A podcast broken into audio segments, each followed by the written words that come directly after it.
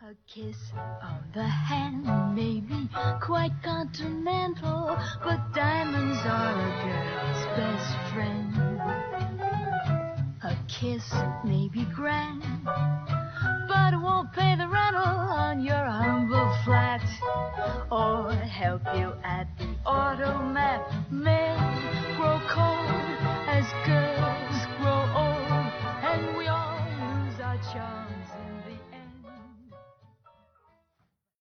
各位朋友，大家好，欢迎收听剧谈社，我是主持人罗素志。玛丽莲·梦露说：“钻石是女人最好的朋友。”在很多人的观念里，钻石、戒指还有各种珠宝配饰，似乎天然就具有一些象征意味，比如说女人的朋友、爱情的信物等等。但是稍微想想，也不难发现，一些我们熟悉的珠宝的意义，并不都是来自于天然，而是由于现代商业和传媒业的塑造。纵观历史，其实珠宝的出现远远早于我们生活的现代文明，几乎和整个人类文明的进程是同步的。自古以来呢，人们就借助这些珍贵之物去表现自己的信仰、感情，乃至于更加复杂的意识。漫长的岁月、广袤的地域、多种多样的文化语境，互相交叠，赋予了珠宝千姿百态的寓意。这些意义呢，有的被我们所继承，有的被我们遗忘，更多的则是经过了无数次不同文化的改造和复写，以意想不到的方式留存在了我们的身边。本期节目，我们邀请剧谈社的老朋友、珠宝艺术史学家贺贝老师，带领大家以珠宝为线索，穿越古今中外的各大文明，体验时间赋予物体的意义。那贺贝老师，您先和大家打个招呼吧。大家好，很高兴今天又能够来到这里跟大家进行一个沟通。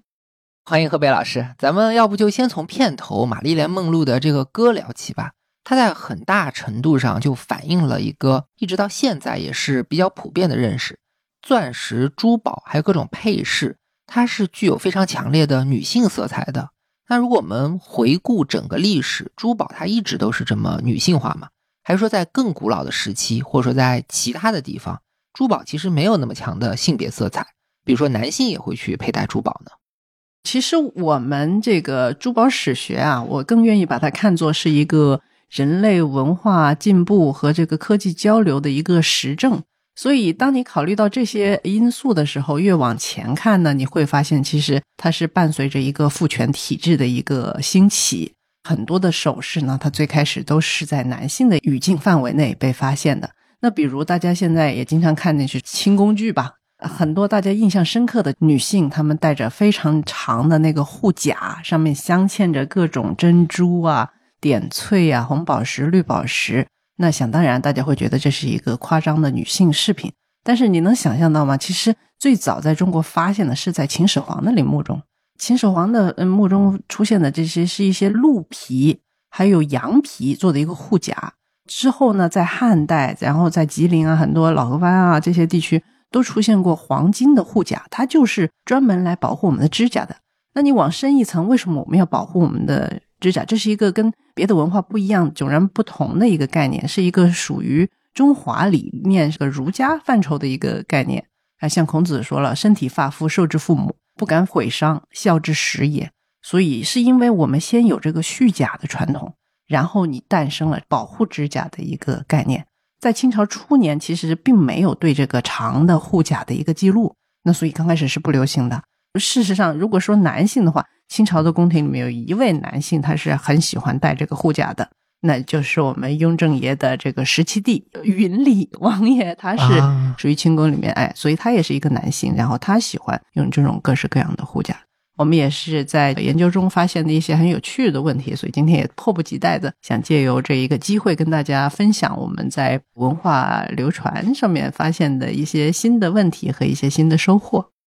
我们现在只要一想起清朝那些宫廷的贵族女性，她们有一个标志性的造型，就是那种镶嵌满了宝石、非常夸张的长指甲。比如说慈禧太后，她有个女官叫德龄，她就说太后特别喜欢在右手戴金护指，左手戴玉护指，长度都在十几二十厘米，非常的张扬和华丽。乃至于一些现代的美甲，它要追求那种繁复的装饰效果，也会去参考这种宫廷造型。所以说，用贵重材料对指甲进行装饰和保护，当然是一件非常女性化的事情。但是呢，出人意料的是，指甲保护的起源它一点也不女性化，它的理论依据是来自于《孝经》，所谓“身体发肤受之父母，不敢毁伤”。所以中国自古就诞生出很多围绕着指甲的风俗和迷信，比如剪指甲，你要选特定的日期、特定的时辰，剪下来的指甲呢不能随便丢弃，特别不能用火去焚烧，要小心的收纳掩埋，最好是一直收集起来，到去世的时候一起下葬。你看这些传统就没有任何的性别意味。更神奇的是，目前考古上发现中国最早期的指甲护具，有的是来自秦始皇陵里的陪葬。有的是内蒙古准噶尔旗战国墓里，还有吉林榆树大坡老河深汉墓等等，这些护指基本都是男性用品，而且实用功能是远远大于装饰功能的。所以，我们看，就在中国这片土地上，过去两千多年的时间里，一个小小的护指含义就发生了从男性化到女性化，从功能性到装饰性的巨大变化。珠宝配饰所承载的意义，可以照见背后的一段文明。慈禧太后的指甲繁琐奢靡，对于实际的生活毫无帮助，就让人联想到一个日薄西山、摇摇欲坠的帝国。玛丽莲梦露歌里面的钻石背后是一个纸醉金迷、物欲横流的商业文明和景观社会。所以本期节目我们就顺着这个思路，邀请贺贝老师来一起探索这种文化寓意的流变。那贺贝老师呢，他其实同时还有一个身份，就是 LEGO 珠宝艺术中心的讲师。LEGO 是梵克雅宝支持创立的，致力于向公众提供珠宝艺术的课程、讲座和展览。那在节目播出期间，他们正在上海的立丰双子别墅举办一个非常精彩的男士戒指展。所以借着这个由头，我们这期节目就想请贺贝老师以戒指为线索，结合一些考古和珠宝研究上比较前沿的成果和案例，来跟大家一起聊一聊古今中外戒指所承载的含义。它发生了一个怎么样的演化？戒指虽然小，但是你却可以从它上面看见很多不同时代、不同文化给它赋予上的一些价值取向。这个是我们在研究中感觉非常有意思的一点。然后从中呢，你可以分析出古代人他的一个喜好和他的所思所想。经常觉得考古学就是像探案一样，然后你通过蛛丝马迹可以去获得一些不可能知道的一些事实的一些推断。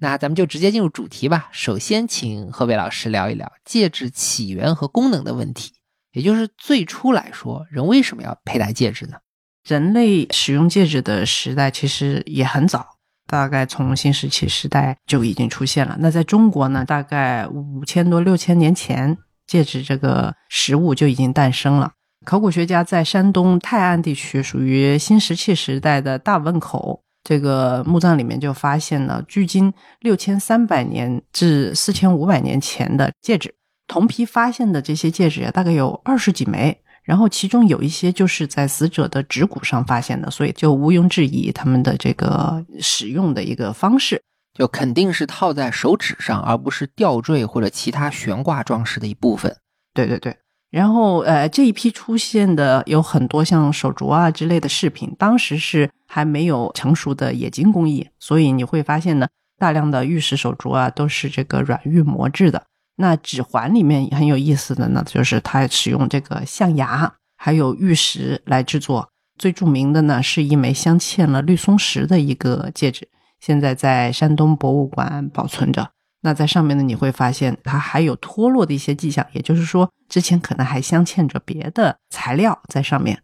那我这里插一句啊，就是这期节目会聊到很多具体的东西，那图片呢，我之后都会整理在 show notes 里，大家有兴趣可以点开看一下。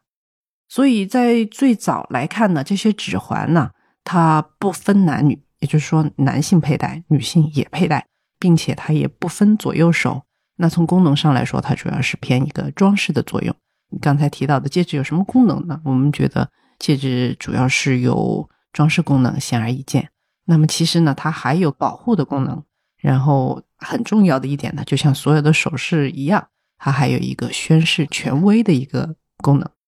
那除了中国以外呢，从文明开始之后，我们可以看到在两河文明的摇篮呢，这个乌尔的王陵出土了很早的戒指。它的戒指呢，使用了一些黄金细丝工艺，就是我们现在所称的细工，黄金细工。它是把金丝啊盘，然后扭成绳索状，然后缠成了一个黄金的一个戒指，富有装饰意味。这一批在乌尔王陵出土的非常多的这些黄金饰品上面，距今也就是大概哎四千五百年左右，首饰的装饰工艺已经非常成熟了。同批你还会发现它有掐丝、镶嵌青金石，全部都体现在指环上面了。同样，这种简单的黄金纽丝进行的一个指环呢，在之后全世界各处都有体现。哎，在我国也是。所以，人为什么要戴戒指？有三个原因：第一是为了装饰，第二是保护，第三是宣示权威。其实，戒指的历史非常古老，从新石器时代就有发现。比如，中国境内最早的戒指是大汶口的崖骨和绿松石戒指，那这个距今大概要四千多到六千多年。这时候的人们已经开始对珍贵材料进行精细的打磨和镶嵌，可以说明私有制、贫富分化，乃至于父权制都已经初步形成了。然后呢，在人类进入文明时代之后，比较重要的戒指就出现在文明的摇篮，也就是两河流域的苏美尔。它有一个乌尔王陵，里面出现的戒指工艺水平就比较高了。它用黄金细丝工艺打造，上面还镶嵌了青金石。说到镶嵌青金石，我们上次的节目也聊到过，当时古代呢是有一个青金石之路，阿富汗出土的这些呃古代世界最优质的青金石的来源呢。通过漫长的这个商旅和传播之路，去到了两河，去到了埃及，并成为跟黄金一样最受欢迎的材料，并且做到了珠宝上面。那么我们也会发现，当前希腊文明，也就是像克里特岛上的这个米诺斯文明开始发迹的时候呢，他们也完全就是把这个镶嵌青金石的这些戒指做到了当地人所相信的指环上面。这时候呢，就出现了一些像大力神结。中国叫方结，也是非常简单的，就是两股绳相对一扭，应该是从我觉得应该是最开始是从绳索的一个概念，可能跟这个结绳有一点关系，然后后来呢就变成了这个像大力神的传说啊，还有形成了我们现在认为是坚不可摧的方结、平结和大力神结这个概念。克里特岛的方结戒指，我放在 show notes 里。大家看一下，它是用黄金和青金石打成了一个绳结的造型。传说中，希腊的大力神赫拉克勒斯杀死了一只狮子，他把狮子的皮给剥下来披在背上，然后呢，用狮子的双爪在胸口打了一个结，就这种打法，所以叫做大力神结，是一种非常坚固的缠绕。这个大力神结真实的起源可能是来自于航海文明，它经常需要给绳索打结的这个需要以及希望这个结。非常坚固的这么一种愿望。后来呢，大力神结的符号连同它的传说和坚不可摧的寓意，又随着亚历山大的征服传遍了欧亚大陆。所以，至少从米诺斯文明开始，戒指就已经不只是一个材质和工艺的叠加，而是成为了能够承载各种寓意的符号载体了。然后，上次贺老师您给我提过，有一个今天可能比大力神节更流行的符号，这个是来自于埃及。埃及人呢，因为他的文明先发，工艺是举世无双，并且在宝石雕刻上面是走在了很多文明的前面。那么他们就非常喜欢进行宝石上的一些雕刻。我们看到有一些整体雕刻的，他们信仰的一种神呐，就是太阳神的早晨的状态，圣甲虫的形象在他们的戒指上面。就像今天的中国人不了解圣甲虫对埃及人代表着什么重要的意义一样。那其实环地中海区域的各大文明呢，随着腓尼基的商船啊，把埃及的这些宝石雕刻的戒指啊运到各地之后呢，他们其实对埃及的宗教崇拜也不是特别了解。但是宝石雕刻谁都喜欢，贵重的石头，然后镶嵌在这个戒指上，是被人人所喜爱的。所以当他们得到了这些东西之后呢，他们就学会了装饰的方法。但是呢，你会发现他会把这个原先。埃及人镶嵌在戒指上的这些圣甲虫的形态呀，把它进行一个简化，在它的这个甲床的腹部呢，刻上自己的一个图案和自己理解的一个内容。就这样，顺着地中海上的商贸路线呢，很多其他的文明，他们也有了各种各样的代表自己。像希腊文明的话呢，大概公元前四五世纪的时候，你就会发现，在很多玉髓的界面上面，他们就会把胜利女神、战神雅典娜。的形象刻在他们的宝石雕刻上面，也就是界面。大概在公元前一世纪再次回看阿富汗的话，随着这个希腊化的进展，也就是亚历山大的东征，带来了很多希腊裔的移民，然后带来了希腊化的工匠。那你会看见带有雅典娜字样和雅典娜女神符号的这样的一些界面出现在了阿富汗，当时叫巴克特里亚大夏，也就是我们认为的大夏。所以他们在地理上面的距离，你看现在已经到了中亚，距离地中海区域呢已经有几千公里以远。当时大夏这个地区，巴克特里亚呢，对希腊人来说就是认为是世界的尽头，而这块区域呢，跟我国的新疆大概也就是一山之隔。我们可以在一些古代的作品上面，这些遗迹上面啊，因为它很宝贵，所以呢，一代又一代的人都会设以地宫、设以宝库去把它储存起来。当时刻在石头上的文字呢，可能都残破或者损毁了。但是你发现一个宝库，发现一个考古遗迹之后，你能从他们上面的这些首饰中察觉到当时的人他的一个喜好和当时的文明，他们带来了一些什么？对，这里我稍微补充一下，贺老师上面说的这个圣甲虫是一个非常经典的符号挪用和复写的案例。对古埃及人来说，圣甲虫是有特殊意义的。一般认为跟太阳崇拜有关系，可能是隐喻了推动太阳升起的这种力量，还有发展啊、出现啊这样的意思。所以埃及人经常把圣甲虫的形象通过自己卓越的工艺去做成精美的戒指和护身符。这些戒指和护身符又随着地中海贸易传到了别的文明，和其他人不懂圣甲虫的意思，但是精美的珠宝大家都喜欢，所以他们就模仿学习，保留了圣甲虫珠宝的造型。然后在它椭圆的腹部去刻画自己的图案，比如说雅典娜、阿弗罗狄特这些。再然后呢，美神、大力神、智慧女神这些希腊人的符号，又随着亚历山大的征服一直传播，直到和中国只有一山之隔的巴克特里亚地区。这时候你再去跟埃及人说这一切的起源就是你们的圣甲虫戒指，他反而不懂你在说什么了。大家可以品味一下类似的案例，直到今天在我们的身边还普遍的存在着。比如说佛教的万字符，道教的太极图，我们熟悉的龙凤，还有竹子、莲花这些图文，它们最初的意义和今天大多数人的理解其实都有很大的差别。这种古今文化的变迁，在戒指上也是有比较集中的体现的。所以接着呢，我们就讲回戒指吧。今天一说起戒指，很多人的第一个想法就是它比较女性化，第二个想法呢，它是比较有西方文化色彩的。但是前面说了。戒指最初既不女性化也不西化，新石器时代的中国就有戒指了，而且它不分男女。所以接下来，嗯，贺老师，您可以按照历史的时期来具体给我们介绍一下，在中国的早期历史里，戒指到底扮演了一个什么样的角色？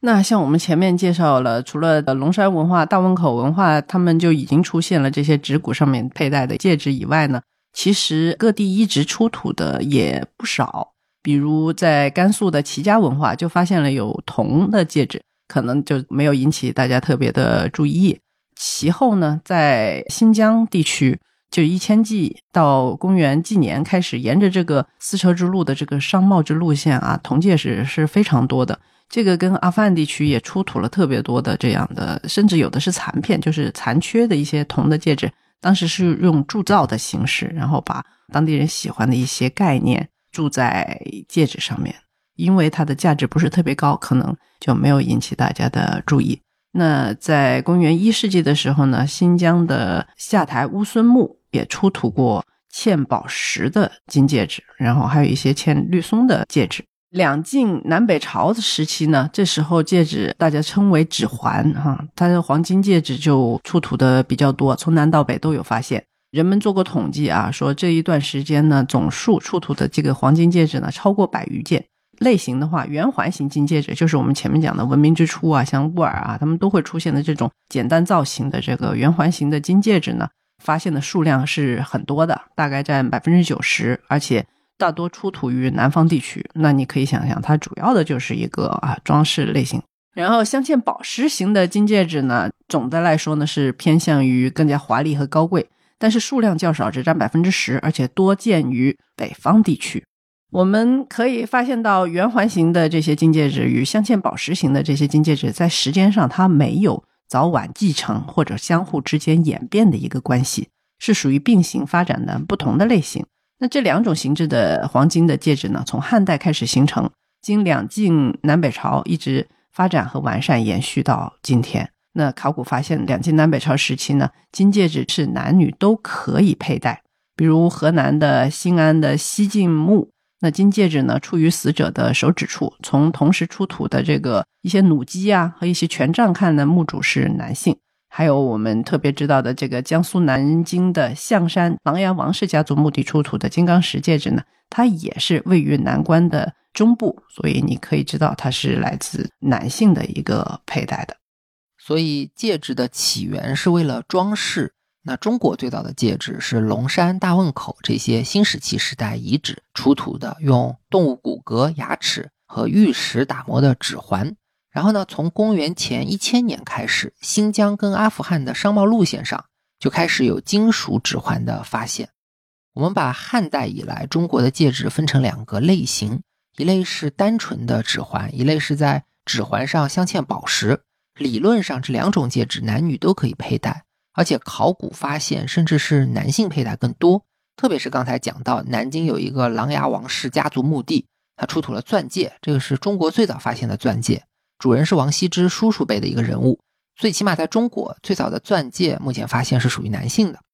然后刚才贺老师讲了一个很有意思的现象，就这个时候我们根据国内的考古报告发现，继承了新石器时代传统的指环形戒指是比较主流的，大概占到目前发现的百分之九十。然后呢，更加华丽的那种镶嵌宝石的戒指占比只有百分之十，而且主要集中在中国的北方。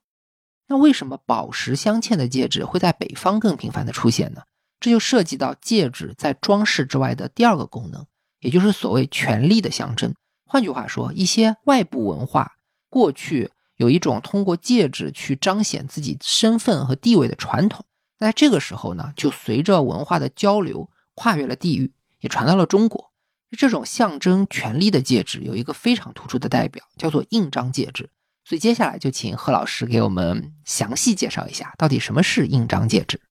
印章戒呢，其实它在古代呢是跟宝石凹雕是有一定的关联的。最开始人们呢可能有一些很贵重的这个宝藏需要埋存，那他把它存在这个瓮里面，然后上面封上封泥，然后加以这个印章，等到干掉之后，你就可以知道它是一个封印嘛。那接下来还有很多这个泥板书信，它也是。通过封土啊，去进行一个封存。你用滚石的一个印章印完之后呢，它就是可以留下一个完整的印记。如果被人盗取了，它就会破损。所以这是最开始一个叫滚筒印章的一个出现。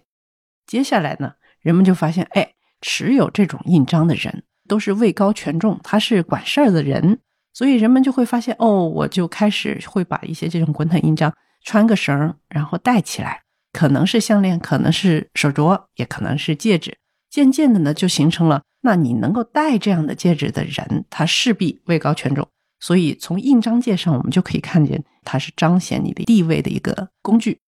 而且，印章界往往都是使用一些当时来说是宝石概念的一些材料，比如像玛瑙啊，像红玉髓啊。包括青金石在内、红玉髓在内的这些，在古代世界都是非常珍贵的一些宝石，然后上在上面进行一个雕刻，形成的这样印章界。那么很远的人进来朝拜也好，行礼也好呢，远远的就可以看见你手指上有一个戒指在那啊，他的那个崇敬之心。所以在洛阳博物馆呢，大家可以看到有一个北魏时期吕达墓出土的，它镶嵌的是一个蓝色宝石的金戒指，这个是一个圆环形的。它的戒圈呢有一些这个小金珠连珠纹装饰，那连珠纹呢，我们也是考虑到美术史的话，这是一个呃西来的一个象征。中间镶嵌的深蓝色宝石上面凹雕着一个舞动双手，好像在向前走的一个小人儿。在这个戒指的凹雕部分有一些残留的红色痕迹，通过这些红色痕迹呢，大家就推演说它可能用于这个盖印。值得讨论的就是。相同形制的这个嵌主石的这种黄金戒指，在北朝的墓葬中也出土了好几例。那宝石上雕刻的纹饰虽然说主题上不同，但是呢，都像刚才我们提到的向前走的这个小人一样，有异域特征。比如说驯鹿，北齐的徐显秀墓中出土的是一个戴着狮盔、双手持杖的人物。很多人呢猜测这是古希腊神话里面的英雄赫拉克勒斯，他的重要的指标就是他戴着一个狮盔。北周的李贤墓也有一个持圈的人物，内蒙古呼和浩特水磨沟口出土的这个长发胡人像，哎，这些主题上面看呢，都是西方的一个输入品。所以回到刚才我们说，有百分之十的这个嵌金的戒指都出土于北方地区，然后他们的内容呢，也是异族的一个，比如说特拉克勒斯这个，太明显了。许多的这些戒指上面呢，都有红色的痕迹，所以不排除是作为印章使用的可能。北朝时期跟两晋不同的是呢，这时候你会发现佩戴这些戒指的遗存呢，大多为女性，她们身份都很高。比如这个徐贤秀母，通常都是他们夫妇，嗯，妇人佩戴着这样的金戒指。那佩戴的数量和方式也不一样。同样，我们在巴克特里亚现在的阿富汗地区发现的也是，那个贵族的女性墓葬呢，他们会呃几个手指多达三四枚的一个佩戴。当然，你可以考虑到它是跟身份和跟装饰都有关系，并且它有一个非常明确的一个指征，就是我喜欢戴这个异域的东西呢，代表着我知识层面高，不仅是我位高权重，我能获得这些，而且我还懂。比如像巴克特里亚，它很明显就是说，他会更愿意显示我是懂希腊文化的，有这样一种。那么不排除呢，在我们这个北朝，同样呢也是这些贵族女性呢，她们觉得这是一个。不仅身份高，而且呢，这个眼界宽，眼界也宽。就好比清末的人开始用西洋的东西，就表示我既有钱，我思想还跟国际接轨。好，我这里做一个小结：印章戒指的起源其实跟所谓封印这个概念是有关系的。过去的人他要保存宝藏、金库，或者说特别重要的文件、特别机密的书信，他会用湿的粘土或者是蜡之类的材料在外层做一个密封。然后呢，为了防止密封被人打开，他又在封口处去压印一个图案或者一些文字，这个就叫做封印。比如说有个盒子，你本来想偷看一下里面装的是什么，但是呢，害怕破坏这个封印被主人发现了找你算账啊什么的，于是你就不敢打开了。所以说，在现实生活里，这些封印的图案和文字它是有实际力量的，而封印的主人他主观上当然也希望去强化这种力量，所以他们就在这个图案里注入很多神秘学的色彩。以至于今天我们一听到“封印”这个词，就会条件反射，马上想到很多神神怪怪的事情。然后包括盖印这件事情本身就是很有权力的意味。我们知道明朝的司礼监权力最大的太监就叫掌印太监。那直到今天，政府部门的印章也代表国家的权力。所以就像贺老师说的，古时候封印的持有者往往都是位高权重，于是呢，他们会用贵重宝石去制作自己的印章，让它成为珠宝配饰的一部分。特别是做在戒指上，就形成了印章戒指。用佩戴印章戒指来彰显地位，其实一个来自西方的传统。但是后来随着丝绸之路传播到了中国的北方，所以我们在北朝贵族的墓地里经常发现长发胡人、驯鹿、大力神这些有着明显西来图案特征的这个戒指。那这些遥远的舶来品，包括用戒指来盖章的这么一种方式，在当时很快就成为帮助中国的贵族和夫人们。彰显身份的东西，这一点其实和今天来说也没有什么两样。那贺老师，您就顺着南北朝，请继续。两晋南北朝时期呢，虽然四分五裂、战乱不堪，但是跟西方甚至南海的交流，它其实并没中断，所以他们能获得这些外来的戒指。那戒指可能作为使者向朝廷进贡的一些宝物，像李熙宗啊、李贤啊、徐显秀几座墓葬中出土的这些嵌宝石的金戒指。上面雕刻的人物啊、动物形象都可能直接就是从西方给运来的。最早如果要说是镶嵌宝石，最早呢汉代就已经出现了，但是雕刻人物、雕刻动物形象整体的概念却是北朝时前才是首次出现的。那到了唐朝的时候，其实金戒指这时候又出现的比较少了，在壁画和绘画里面呢，很少见到戒指的一个图像。就算是在同样等级、高规格的墓葬里面呢，戒指出现的也比这些钗呀、簪类啊，包括我们所知的唐代的宝藏里面都较少出现。主要的呢，就是这个燕师信源村唐墓出土过金戒指一枚，戴于墓主的右手，它上面呢镶嵌着紫色的水晶啊，水晶上面还有两个字母。分析呢，发现是中古时期的巴列维语，也就是中古的波斯语。这个就是非常有意思了，因为它是反刻的。你会知道，整个在凹雕时代上面刻字都是一个反的，像阿蒂娜啊这些名字都是反刻，它就是为了盖印，并且上面还有红色的印泥，也更加能够证实我们前面的一些推测，它就是要用于这个印章所用的。所以戒指在唐代的时候呢，你会发现它出土量少，应用性呢可能会比较稀少，但是呢，它还是像前面一样具备有这个外来狐族的一个特性。在北方的少数民族中会较为流行，在唐朝，尤其是南部地区来说，它不是日常生活中经常会使用到的一个装饰品，并且在这个时期，可能它含义还不是特别确定的。那么，可能要到唐代晚期，才有一些人士对于这个佩戴方式和佩戴的意义有更多的了解。那到了南宋呢，我们会在呃国家博物馆有一幅著名的一个画像，是南宋画家刘松年他所做的《中兴四将图》。这幅作品呢绘制得非常清晰，然后有岳飞的一个官方画像的一个存在，使得他非常知名。在同样是这个四大将军啊，你就会发现为首的这个福王刘光世，他的造像上面呢，两个手指都带有很大的这个呃印章戒。所以我们就分析啊，因为刘光世呢，他当时的评价不是很高，就很多人觉得他看到金人来就躲。但是呢，他呃确实从他父辈那里就已经积蓄了是拥兵自重的一个位置，所以他的权力很大，缺他不可。因为他的士兵很多，而且他管理上面有一定的才能，所以一直还是处于一个非常重要的一个位置。那他就是这四个将军里面唯一一个手握腰带啊，彰显出自己的戒指。宋代来说呢，印章戒啊，它就是一个非常明确的一个我的地位的彰显，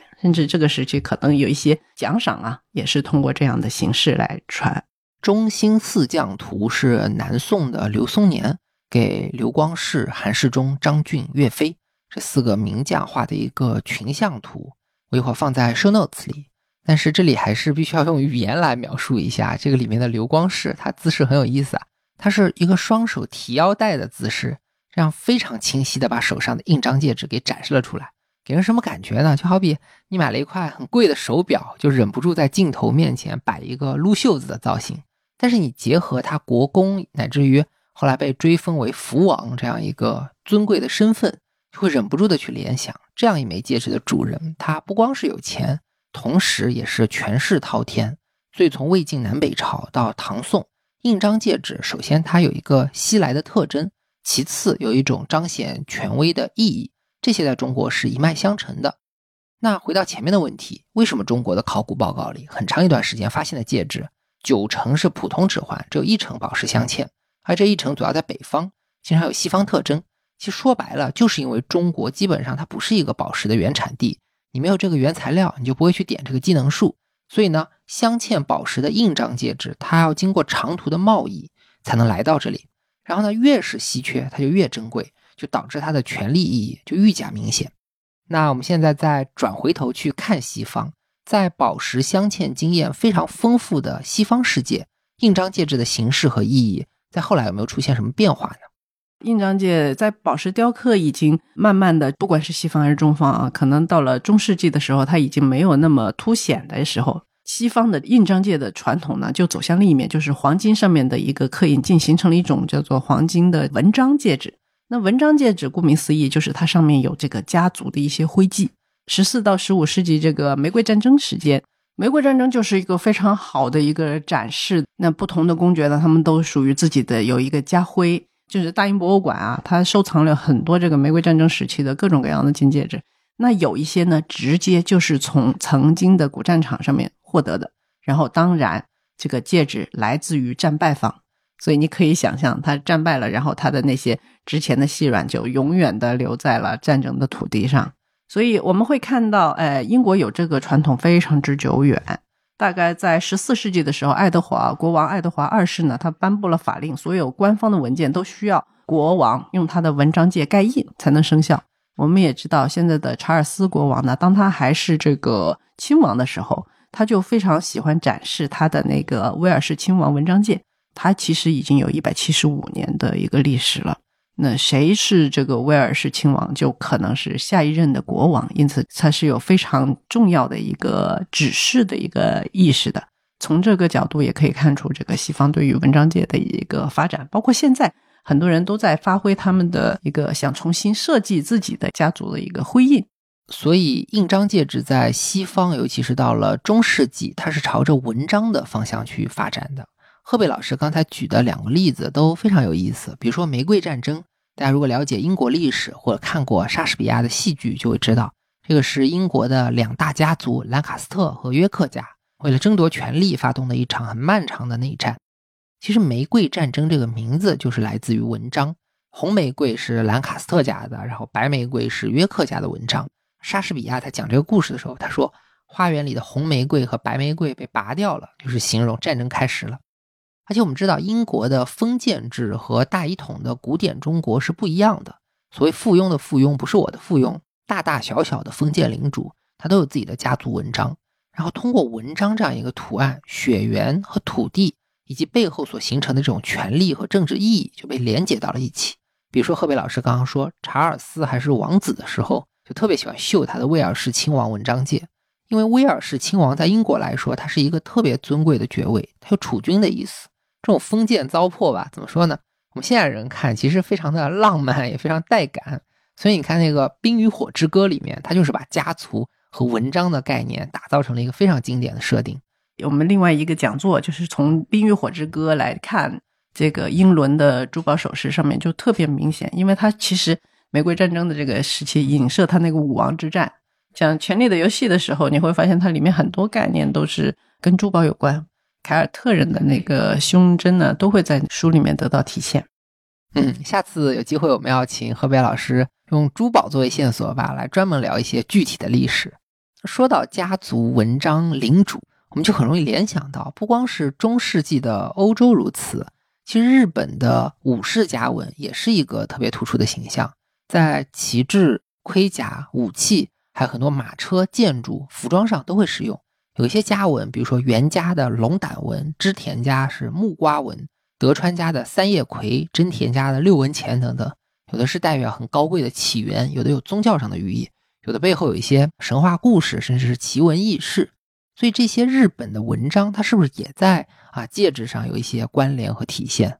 对，因为我们知道日本的这个呃服装啊非常鲜艳，所以其实他们的饰品是很少的，但是家徽对他们来说非常重要。关原之战的一个屏风图上面，你可以看到各种这个武士和贵族阶层，他们挥舞着自己的家徽的大旗。那么接下来到了后面呢，你就会发现，不管是平民还是贵族，甚至歌舞伎，他们喜欢在那个戏服上面，他都会有一个家徽的展示。然后我们还有一个常识，就是说天皇他的家纹是那个菊花，所以在日本呢，这个家徽或者你叫它卡蒙家纹。都是一个很常见的一个内容，不管是武士呢还是平民，他们都会去发展一个自己的家徽，在戒指上面呢也有很多家纹的一个体现，可以看到一个东方和西方共有的一个概念存在，并且延续至今。印章戒在日本有一个比较突出的形式，就是家徽戒指，其实直到今天还经常出现在日本人的生活里。它就是在金银这些金属上面去刻一个比较小的家徽符号。那前面说了，这些家徽的起源虽然很上层，但是呢，随着时间的推移，它就逐渐从贵族阶层、武士阶层，向普通的民众这样一步一步的下沉。那西方的文章都是属于领主、骑士这些特权阶级，但是日本的家徽到了江户时代，基本上就变成一种族群的标记，像农民啊、商人啊，甚至妓女都会有自己的家徽。到了今天，家徽就是跟普通人的生活融合在一起。它通常会有一些比较美好的寓意吧，比如说菊花就象征长寿和繁荣，樱花代表美丽，还有生死的短暂，竹子代表力量和韧性等等。然后呢，用家徽做成的戒指，经常可以做成传家宝，或者是做成礼品，在婚礼啊、生日这样的场合去赠送。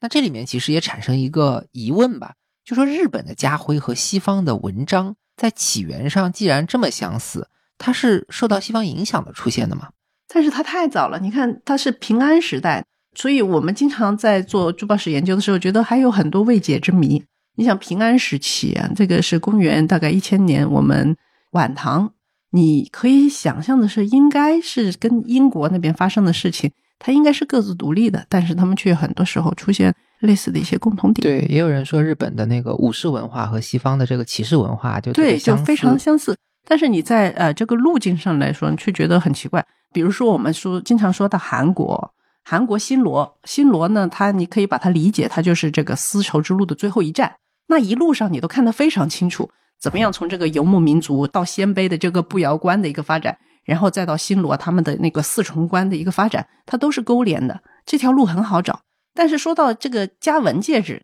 然后包括你说的武士的跟骑士的这个相关性，但是他们在中间这些通路上面却找不到一个连续，所以这个非常有意思的一点，我觉得也是。大家有兴趣的话，可以去钻研这方面的 考古和艺术史的研究，就是一边解谜一边 对挖这这这是我们啊的一个猜想了，因为但是中间缺乏太多的证据链了，所以它不能够被呃一个简单的推解说啊就是一样的，那我们是无法得出这样的概念。不过很有意思，大家可以联想啊。好，那以上我们就通过印章戒指介绍了戒指的第二个功能，也就是所谓的彰显权威。我们说戒指的第一个功能是装饰，其实从新石器时代一直到今天，它没有发生本质的变化。但是在地位象征方面，不管是流光式的印章戒、查尔斯王子的文章戒，还是日本的那些家徽戒，里面的意思基本上就和我们节目开头说的那种女性化的感觉大相径庭了。最后呢，咱们节目还要介绍戒指的第三个功能，它的男性化色彩甚至要更加强烈，因为它不光是男性佩戴。而且和战争冲突这些概念有非常密切的关联，这就是戒指的保护功能。说起保护性的戒指，可能大家很容易就会联想到一个东西，就是过去男性经常戴在大拇指上的那种大扳指。但很多人都知道，扳指是可以用来拉弓射箭的，而且很多人都认为戴扳指的习俗是来自于满族人要拉弓射箭的这个习俗。那这种看法对吗？近代大家一想到男士的装饰里面看到的就是啊，像民国啊扳指，然后郎世宁在这个乾隆皇帝大阅图上面呢也是非常细心的，会把皇帝的扳指啊，还有他的剑啊描绘的非常清楚，所以大家就会一个直观的想象是是说啊，到清朝开始男士的装饰就起来了。但其实我们再往深掏一掏，你就会发现，虽然是乾隆把扳指重新再复兴，因为他觉得他是马上得的天下。他希望八旗子弟都把这个骑射给练起来，所以他极致推广扳指的这一个概念。但是呢，我们对于扳指往前掏一掏，就会发现，原来我国最早的一个功能性，也就是说射箭的时候保护你的大拇指的这样一个戒指呢，是从商代开始，在大概公元前一二五零年，也就是距今三千多年前呢，这个富豪的墓里面呢，就出土了这样一枚大拇指的这个保护戒，我们叫它玉射。那预设呢，跟乾隆的扳指呢，它的功能性上来说是一样的，就是我们射箭的时候，我们要保护我们的大拇指。那在富好的这一个预设上面呢，你会发现它有一个沟槽，并且上面有磨损，所以你会知道，作为我们最早的一个女将军啊，然后也是一个呃贵族领主，对对领主，然后他可能还从事着很多这个皇帝分给他的一些呃任务，甚至他也自己出兵打仗。那么它的这个预设呢，确实是使用过的啊，有一定的磨损，并且在这个沟槽对应的地方呢，有两个小孔，就是当时呢，这个不戴的时候，不拉弓的时候呢，有这个绳索穿上一个小环系在你的腕上，所以它就挂在那里。然后当你使用的时候，你把它戴上，然后去拉弓。所以这是最早的发现考古遗迹里面出现的这个保护性的一个戒指之一。所以，中国发现最早的保护性戒指，主人是一个女将军，也就是妇好。一般呢，认为这个好是她的姓，也就是子，对应到甲骨文里的这个子姓方国，在今天河南商丘一带。所以说，她可能是那种有自己领地的军事贵族。这件事情非常重要，因为它说明我在节目前面的很多表达其实是带有现代人的偏见的。我们说戒指有三个功能：装饰、保护、彰显权威。对应到女性化、男性化，还有中性或者说偏一点男性的感觉吧。但其实所谓最男性化的保护戒指，我们发现它早期的主人恰恰是一位女将军，而且妇好在青铜器上被称为后母星，这是一个非常尊贵的称号。所以我想说的是，我们现在对于一些性别的色彩，还有性别和社会角色的关系这样的认识，很多是在历史当中慢慢形成、慢慢建立的，它不一定天经地义。在战争的时期，在更古老的狩猎时代，很多我们以为的这个性别意义，其实根本就是不成立的。那贺老师，您请继续。刚才说到最早的扳指是商代就有了，对，而且呢，它不是偶然出现的，它有非常多的同样的案例。但是呢，它也出现过一些变化。到了这个春秋战国时期，周朝之后呢，国家就趋于稳定，然后更多的是一个呃文化建设上面的一些内容。然后这时候就推出了六艺，所以射呢就是其中一个重要的一环。那这时候你就会发现，预设就开始变化了。它不像以前那么呃厚重，它的功能性正在减弱，变得比较薄，然后上面的纹饰出现的很多。这个时候呢，你会在《诗经卫风》里面看到有出现啊，有一个小女孩，她在那里。有一点埋怨，晚兰之夜，童子配射啊，就是这个童子啊，昨天还跟我一起玩呢，今天他却带上了射，就好像他已经成人了。就是你会发现，这是一个文化上面成人礼的一个部分。我既知道礼乐，我还会射，我就是一个成人了。射从一个战争时期啊，通过狩猎的时候我们需要保护的一个功能，变成了一个外在的装饰形式。所以这时候它可能是配在腰间。到了汉代之后呢？它的演变就更偏向于这个装饰型了，甚至这时候出现了一种呃预设型配，就是你从它的这个斜坡护指的这一面呢，你可以看到它跟预设还是有一定关系，但是呢，它的造型可能已经简化成了一个佩戴功能，并且出现了上面有一个这个尖尖，这就是后来的这个叫做机芯配的一个形式。所以战国晚期以后，射的这个保护的形态呢，就逐渐衰落了。作为装饰的这个射形佩的这个形式得到了发展，当然就不是戴在指环了，它是佩在腰间啊。对，那战国的时期呢，它还会有一个小的触发点或者是扳机的一个类似的小凸起。那到了西汉时期呢，整个就更加扁平化，装饰性变得更加强烈。像故宫博物院藏着很多机芯配的这种形式，它上面就龙纹、凤纹，甚至动物纹都出现了，非常美观。但它不再能承受那个强大的拉力了，因为又薄又片，所以已经完全变成了一种装饰品，失去了实际功能。然后接下来就是到了明清时代，这个扳指玉设完全被设计变化为装饰之物，变成了一种环形的这个筒状的扳指的造型，也就是我们前面看到了。到了乾隆朝啊，他非常希望八旗子弟呢都重拾马背上得来的江山啊，但是他。也是一个收藏爱好者，很爱写诗嘛。然后光是为玉社写的诗文就多达二十多篇，并且呢，它会让能工巧匠在他的这些玉扳指上面，或者此时的扳指不一定要是玉的，就是它可以是象牙，甚至是一些完全不能够受力的一些形式，你就可以看见扳指走向了一个收藏和这个文玩的一个走向。啊，这个时候就是一个赏玩，它会雕有那种非常繁复的漆盒，然后里面放着他收藏的各种各样的一个扳指，作为一个文化上面的显示。我做个小结吧。玉设也是在不同时期有过很多变化。最初的玉设呢是保护手指的护具，平常可能就挂在手腕上，开工的时候把它戴起来。再往后呢，《礼记》里出现了六艺的说法，所谓礼乐射御书数，这都是周朝贵族子弟的必修课。所以预设也就有了礼的含义。到了汉代，预设的实用功能继续减弱，文化意义就继续发展，最后演化成一种玉佩，叫做预设形佩。然后到了明清，玉社又演化出了扳指造型。最后是乾隆的时代，他为了保持八旗子弟尚武，然后骑射的这种传统，扳指的实用功能呢又得到复兴，但同时装饰功能也在继续发展，一直到民国，还有很多男性去戴扳指。那这里我也想提出一个问题，就是前面说装饰型和权威型的戒指在东方和西方都有，但这种拉弓射箭的保护型戒指好像是一种中国特色，这是为什么呢？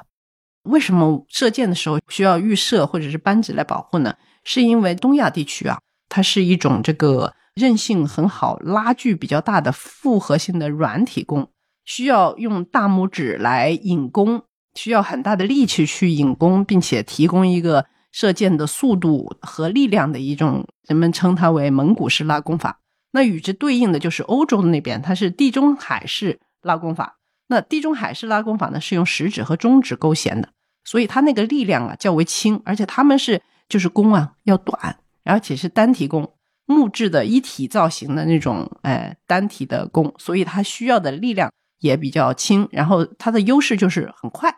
所以你可以想象像《指环王》精灵王子那种啊，就是你手里可以拿着几支箭，然后迅速的一个抽发。所以你就可以看到，为什么我们的这个弓箭呢，它需要一个保护，并且在这么长，不管是从商代也好，还是到清代的话，你始终在这个射箭的时候，你需要一个保护。这就引出了我们下一个问题，因为不只是中国有预设有扳指，甚至呢，印度莫卧儿帝国，因为大家知道吧，莫卧儿帝国呢，它其实是蒙古后裔，他们是直系呢，说是铁木儿的后人，所以他们用的呢也是这种复合型的这个蒙古式的长弓，因此他们也需要保护。在这个时期啊，大概是呃十七世纪到十八世纪的莫卧儿王朝呢，细密画上面会体现出这些。加汉吉尔啊，还有这个父亲啊、儿子啊，他们去射箭的一些画面。因为印度盛产宝石，所以他们就有很多这种，不管是用软玉啊，还是用其他的这个玛瑙啊雕刻镶嵌的这种，西方称之为弓箭手戒指。但其实它是一个更接近于我们玉射和扳指之间的一种过渡形态，就是它会比玉射呢要稍微扁平化。然后它比扳指呢又更留存一个大拇指的一个造型，而且同样，莫卧儿王朝的这个弓箭手戒指啊，他们也是闲时，它是置于腰间，用丝带缠绕，然后哎垂挂于腰间，所以它不仅是一个功能性，同样也是一个地位的象征。然后它上面的宝石雕刻非常繁复，还用尽了很多装饰性非常强的那种，一看你就知道它不是用来用的。那它也有很多是可以使用的，这样征战的时候，战场的画面上面呢，你会看见它有一些呃用于实战的。那另外一些呢，就是它还会把莫卧儿王朝引以自豪的那些像昆丹，就是黄金上面的一种工艺，用来固定宝石的工艺，还有珐琅的工艺，全部都用到这些戒指上面，可谓是。实用性和装饰性俱佳的一个案例，戒指是一个很好的例证，就是它的各种功能性它是一起的，它既有装饰的作用，它又显示地位，然后它可能有的时候还有一些功能性，它是杂糅在一起的，这就跟我们其他的一些珠宝首饰可能有不一样的一个特色。那以上我们就通过戒指的装饰作用、彰显权威的作用和保护的作用，穿越古今中外，把戒指的历史大致的给大家都介绍了一遍。但说到戒指的功能，其实，在今天还有一个非常专门，但是反而特别被我们熟悉的类别：求婚的时候，你往往需要掏出一颗大钻戒。所以广义上来说，因为戒指它非常贵重，所以自古以来，人们也在上面会赋予一些情感意义，特别是和婚姻建立了联系。那这个也是一个来自西方的传统。所以，情感戒指这一部分，何老师能不能也给我们介绍一下？其实我们前面也提到了，琅琊王氏族群出土了迄今中国境内发现的最古老的金刚石戒指。那它呢，实际上就是来自晋朝、汉魏以来啊，其实外来文化就一直有一定的影响。那么戒指和婚姻到底是什么时候开始发生联系呢？也是我们这一次觉得有意思，想跟大家分享的一个内容啊。首先，它是一个从中亚传进来的习俗。在《晋书》呢，他《大渊国传》里面就说了，说当地啊有一种习俗，娶老婆呢先要赠送这个黄金的同心指环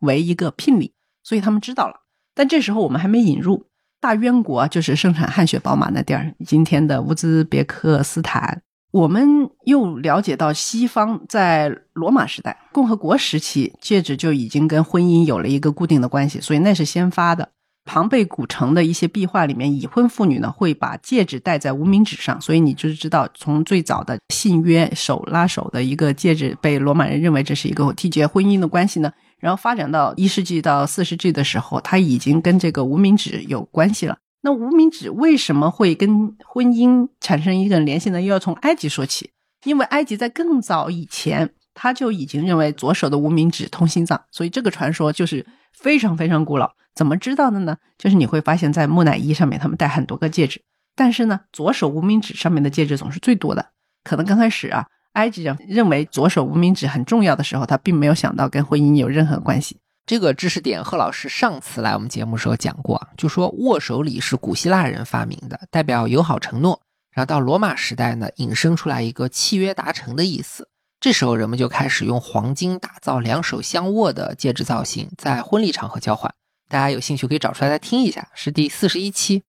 但是这时候我们发现，大渊国呢，它最早是被亚历山大的东征把这个希腊裔的人带过来之后，是亚历山大大帝的军队所能达到的最东之地。但是接下来呢，又是在中亚的这一块由塞人不断的进出的一个统治下，它留存了一些跟希腊文化的影响的一个王国。但是呢，在罗马起来之后，包括中亚中间还有安息帝国呀，然后这些就变成一个交易频繁之地。在这一块区域呢，我们同样看到大夏，也就是巴克特里亚呢，它会有一个宝库，在一世纪的时候就发现里面有好多这个，不管是罗马还是印度还是中国的一些概念，全部在这里进行交换。这个不管是大渊国也好，还是大夏国也好，它在当时啊，在这个罗马共和国时代呢，都已经成为一个商旅必经之路。他们这里交换是特别多的，所以他知道罗马的婚俗就非常常见，所以他们此地呢就会出现我们国家对大渊国的了解呢，就是他们那里啊结婚要先送指环，这说明呢我们到汉魏之后呢，戒指和婚姻有某种联系，我们已经知道了，但是呢还没有进来，这是一个胡人的习俗，对吧？我们只说当地。那在唐代以后呢，对大部分来说，戒指前面我们也介绍了，还不是一个必须的一个装饰品，远远不如钗环多嘛。它可能就是说作为一个西来的一个珍宝啊品玩。那《太平广记》啊，这是一个后世做了很多前朝的一些小说的一个总记，它这里面就有很多有意思的故事啊，比如崔书生那一条，这个崔生啊拿玉戒指作为一个赌资，赢了戒指从墓中出来之后呢。其银玉指环犹在衣带，就是你可以看到，他这时候呢是把指环作为一个衣带的一个吊饰，并没有戴在手指上。同样的例子，在南北朝的时候呢，医院里面又有记载说，这个沛郡呀，有一个人叫秦树，他与一女子婚合，临别时，这个女的说啊，与君一别，后面无期，我拿一个指环赠给你，然后也是把它系在他的衣带上面，就相送出门。他也没有把它作为一个我要给你戴上的这一个习俗，所以还没有作为一个戒指和婚姻的一个概念进行绑定。可见，在唐代的大部分时期呢，他还没有这个订婚的概念，可以作为一些男女交往的信物。但是你可以理解，它这是一种中国文化传统文化的一个含义，因为它在这时候的含义很多。比如后魏书说，一个袁术啊，他是一个贵族，他从梁归魏之后呢，心上人玉儿给他一个金指环。他把这个金指环呢，就寄以还梁，就是还给梁国，表示我将来必还。所以他这时候是指环的还和我归回来的这个还家少小离家老大还的这个还是作为一个同音字的。所以你在这上面可以看到，这是一个中国传统文化的一个意义在里面。然后同样在这个时期呢，还有梁章武《太平广记》里面提到呢，他是赠诗说，嗯，一个女性给他赠诗说：“年指环相思，见环重相忆。”愿君永持完，循环无终结。那这里它这个环又跟这个循环相连接，所以它仍然是一个，就是说我们传统文化里的这个归还呐、循环啊，跟它同音，这是我们文化里面非常喜欢的这个寓意、情感的一个联系用上了。我觉得这个比方就是大家可以理解成平安夜吃苹果，对对对，西方的习俗的一个习俗的本土解释演化。对，所以前面我们说到公元二世纪晚期，罗马出现的这个。八面体型的一个最简单的一个钻石形态的戒指，然后到四世纪的时候，琅琊王氏就已经拥有同款了。但是呢，足到晚唐的时候，才开始出现一些订婚的意义。我们也找到了，在这些小说集里面啊，《云溪有义》里面有一个玉箫画，这个传说里面呢，就纯把这个戒指和订婚的含义绑在一起了。他说有一个人啊叫韦高，他与玉箫告别的时候呢，说。少则五年，多则七年，我要回来娶你，然后呢，留给你一个玉指环作为订订婚的一个概念在里面。但是呢，七年以后，这个韦高呢，他没有来，玉箫呢就绝食而死。他的这个一个女主人姜氏啊，就说啊，我可怜你，然后呢，把这个玉环戴在了这个绝食而去的玉箫女的中指上去埋她。所以这时候，至少就是写小说的这个人已经知道这个订婚呢。用中指。与此同时呢，《博弈志》里面还有一条这个教育杨之春的一个典故，说墓中女子呢左手无名指有玉环，说明这位女子是一个已婚妇女。哪个手指戴什么，已经形成了一个大家知道的一个常识。所以，如果说前面我们说近代的时候还不知其所以然，到了晚唐时期的这些传说啊、传记作者呢，他们应该是已经懂得这个戒指所具有的意义了。当然，这种知识可能在晚唐甚至还是比较少见的，但是文献中已经出现这方面的一些记载了。然后，戒指，我们今天所谈到的“戒指”两个字呢，是元代才出现这个定义的。那之前我们都是叫它指环嘛，所以在关汉卿的作品里面就出现了哎，给我打戒指吧，再有什么？在戒指上的这些变化也说明一个道理，就是呃，外来事物及其运用啊，乃至任何一种文化的传播，要与它接受它的这个社会的传统文化相冲突的话，它就很难融入。那如果它本身又有合理的进步的一些因素，又能够呃适配这个社会，甚至只是在观念上有所适配的话，就不会彻底消亡。这让我想起就是这个红玉髓的一个案例，非常清楚的。因为史前也大概同样是在青金石之路有一条红玉髓之路，但是是海路。红玉髓在上古时期呢的一个稳定出产，就是印度河谷地区，他们能够加工这个非常长的这个红玉髓串珠，所以远销两河，远销埃及。这个先发文明里面，像三个文明，印度河文明。呃，两河文明和这个埃及文明，他们都非常喜欢用红玉髓，给它起到了一个很高的地位，像青金石和黄金一样地位。唯独黄河流域，咱们中国没有。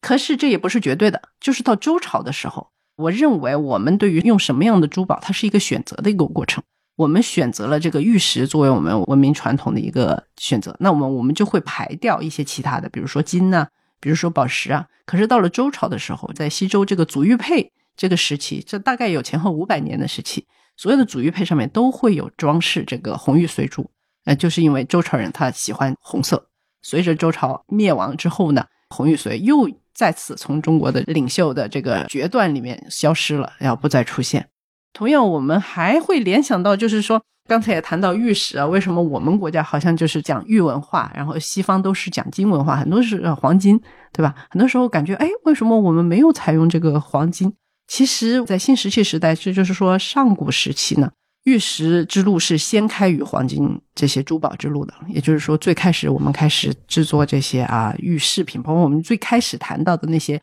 玉的手镯呀，在整个的欧亚大草原上面呢，甚至包括西欧，是属于古代族群他们都喜欢的一种玉石。所以你会在阿尔卑斯山上，大概海拔两千五百米群的高山上面，发现有史前的这个炼石厂、玉石加工厂。有一群人，他可能就是向西扩散；有一群人是向东扩散。那向西扩散的这群人呢，他们带着各种各样的玉斧啊、玉佩啊，一直去了这个北欧、德国，然后包括英国。你我们可以去大英博物馆，你可以看到它玉石的一些嗯传统存在。但是后来呢，选择那一群的人呢，他可能在文化中逐渐消亡了。但是我们这个文明呢，就把它给固有下来。所以我觉得，就是包括像戒指，包括我们刚才讲的红玉髓，然后包括我们讲的这个外来的印章戒，包括钻石戒指一样，它其实都是跟你当地的这个文化选择有关。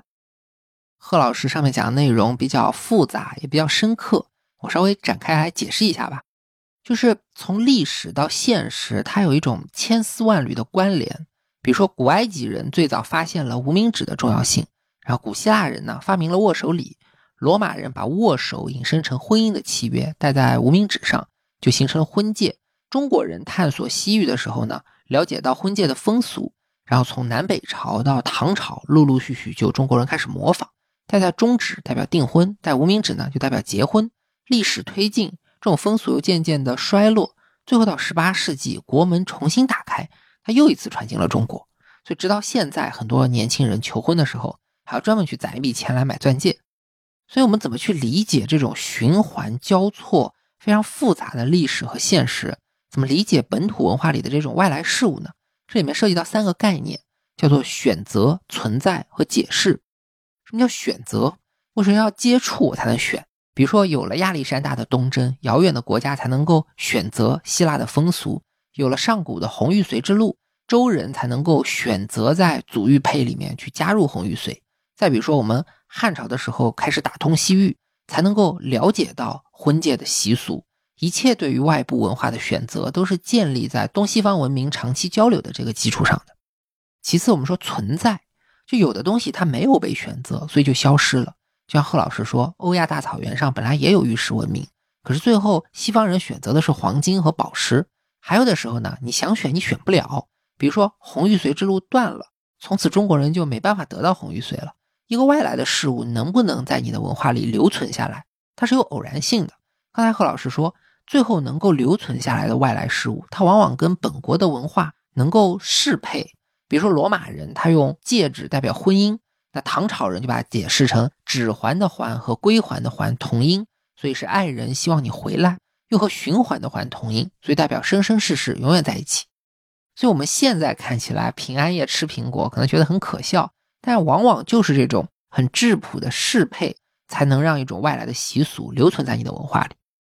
那第三个问题，我们说叫做解释。我们现在去看二十四史，会感觉自古以来中国好像是比较孤立和外界交流联系非常有限的一个国家。可是我们看到考古的遗址、看珠宝、看瓷器这些物质遗存，包括看文献里面的蛛丝马迹，却发现古代世界各国的联系远远要比正史的记载要紧密。这就是一个解释的问题，因为古代的历史解释它是立足于帝王将相的，而从物质去看文明、去解释文明呢，是一种比较现代的方法。而且所谓的解释，往往解释的是现象，它是对存在的一种说明。具体到物质上，比如我们现在知道，周朝以后红玉髓它很难进入中国，所以我们才不用的。但是文化上，它可以解释成说，因为周朝是火德，火是红色的，所以它用红色宝石。后来不用红色，是因为武德忠始，他不会说是因为我搞不到红玉髓了。那相对的，我们本国产玉，所以玉就特别重要，它是有个玉文化，可以象征道德，可以象征很多很多东西。这些都是来自于后天的解释。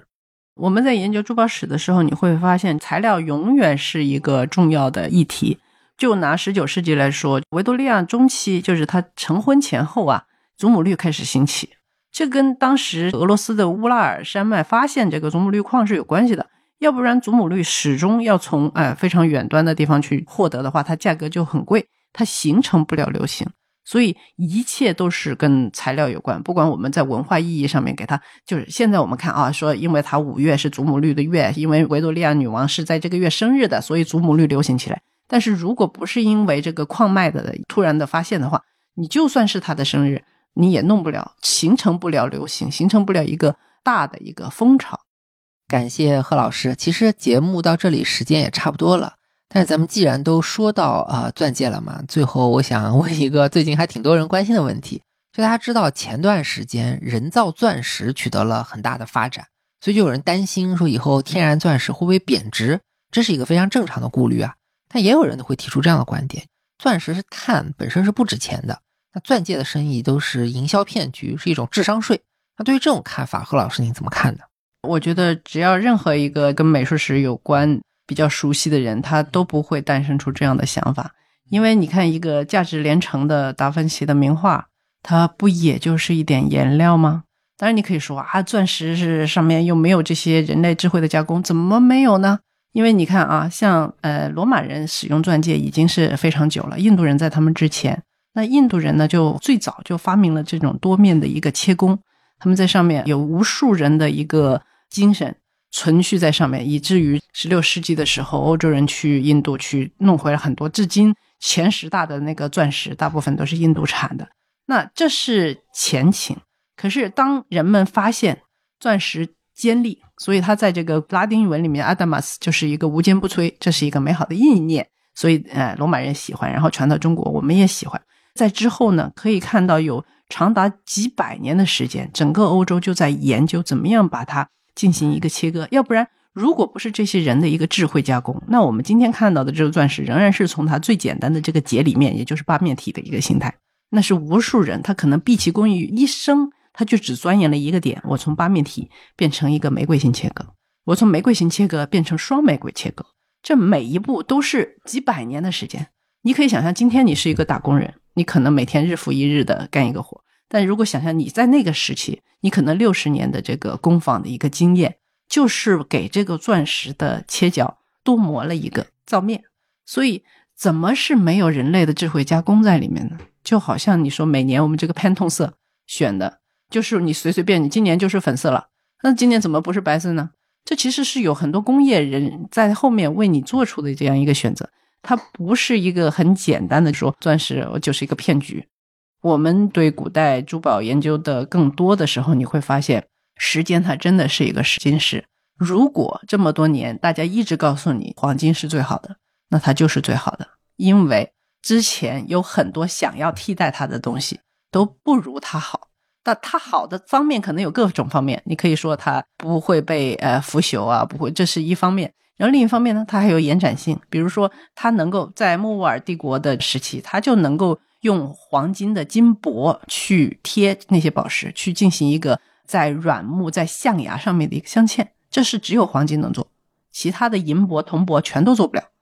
所以有很多东西，它不是像今天一样，啊，因为大家都去买黄金，把它炒高了，它变成一个货币，它就好。但是古代的时候，当它没有承载这个炒金的一个功能的时候，它仍然是最好。这是世世代代人给你选下来的一个结果。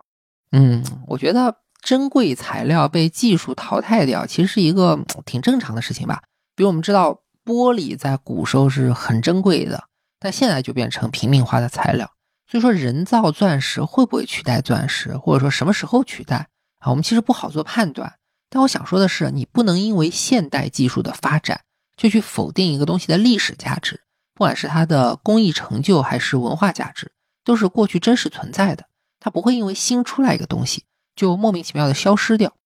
那贺老师关于戒指的这个意义，你还有什么要补充的吗？戒指跟婚姻绑定之后呢，其实还有一种叫做爱与戒指。爱与戒指就是在呃，我们打个比方，就是文艺复兴时期，莎士比亚写的《威尼斯商人》里面，它有一个重要的情节推动工具，就是一枚刻着 “Love me and leave me not”，爱我呃陪伴我的这个戒指。所以英国人呢，就有这种在戒指里面錾刻这个铭文和写诗或者写情意短句的这样一个传统。贴近无名指，连往心脏的那条血管上有一句浪漫的箴言，而只有你知道，只有我知道，因为它是刻在内壁的。对，所以这种形式呢，在十九世纪之后，复古风潮再次带动了这些有着箴言和诗句的戒指的一个流行。比如说，大家还可以复兴了各式各样的拉丁文，什么“爱使他们一起”啊，或者是说“神让我们在一起”呀。但是这些对于我们这个东方来说还是比较陌生的。可是。在逊帝溥仪和婉容的婚礼之前呢，有一枚定情戒指，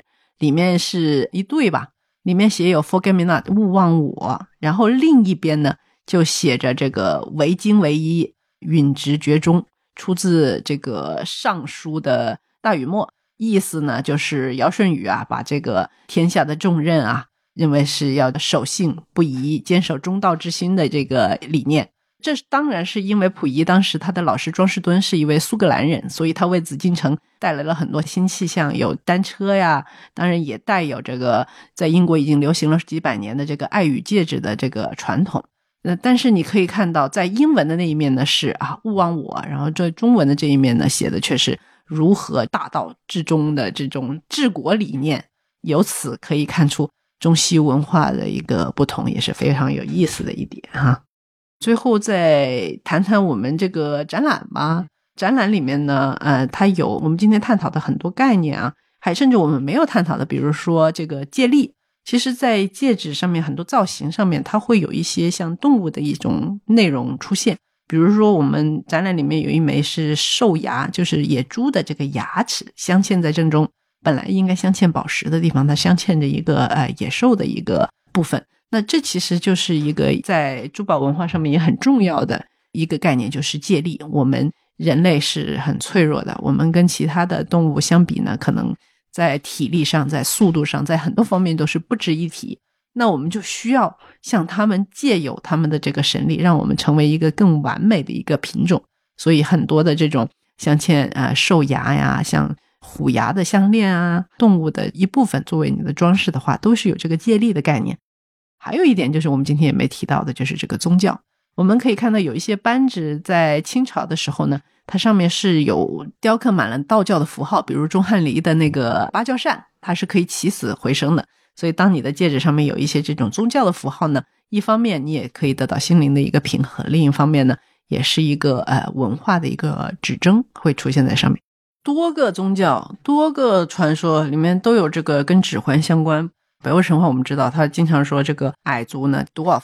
他们都是非常厉害的金匠，然后他们制造出来的这种呃戒指有魔力。那其实像这个所罗门王，他的戒指呢，就是上面会有六芒星。这个六芒星在一千零一夜里面是有呃神力的，它可以封印。瓶子里的魔鬼不是出现在一千零一夜里面吗？然后怎么封印它呢？就是所罗门王的戒指，把它印在这个瓶盖上面。然后那个魔鬼就出不来。所以各个宗教文化里面也会哦，对，所罗门王的这个戒指还有好多跟他相关的，就是这个戒指呢，让他保有这个国家。一旦他丢失了他的戒指，他的法力什么都没有了。他戴着戒指的时候，他可以跟动物说话，可以号令天下，可以跟妖怪让他们都来帮他。但是他丢了这个戒指，他就丢掉了他的整个王国。然后魔鬼要是捡到了，魔鬼就能替他当上五十天的这个国王。当然，最后故事的结尾就是他重新找回了他的戒指，他再次又实现了他的法力。所以很多这些方面的内容都会出现在跟戒指有关。所以西方真的是戒指故事很多。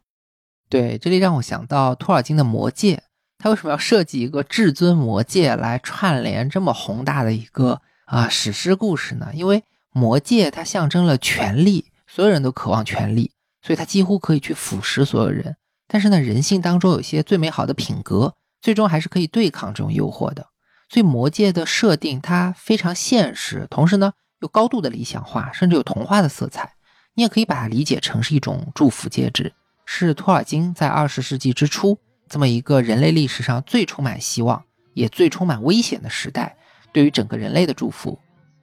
那好了，本期节目到这里就结束了。我再次介绍一下 LEGO 这个男士戒指展，它展示了大概四百枚男士戒指，分成历史遗迹、哥特风格、基督教神秘主义、多元美学，还有虚空浮华这五个环节。地点呢是在上海的淮海中路七百九十六号立丰双子别墅，LEGO 珠宝艺术中心。时间是到二月二十九日结束，非常推荐大家配合本期节目服用。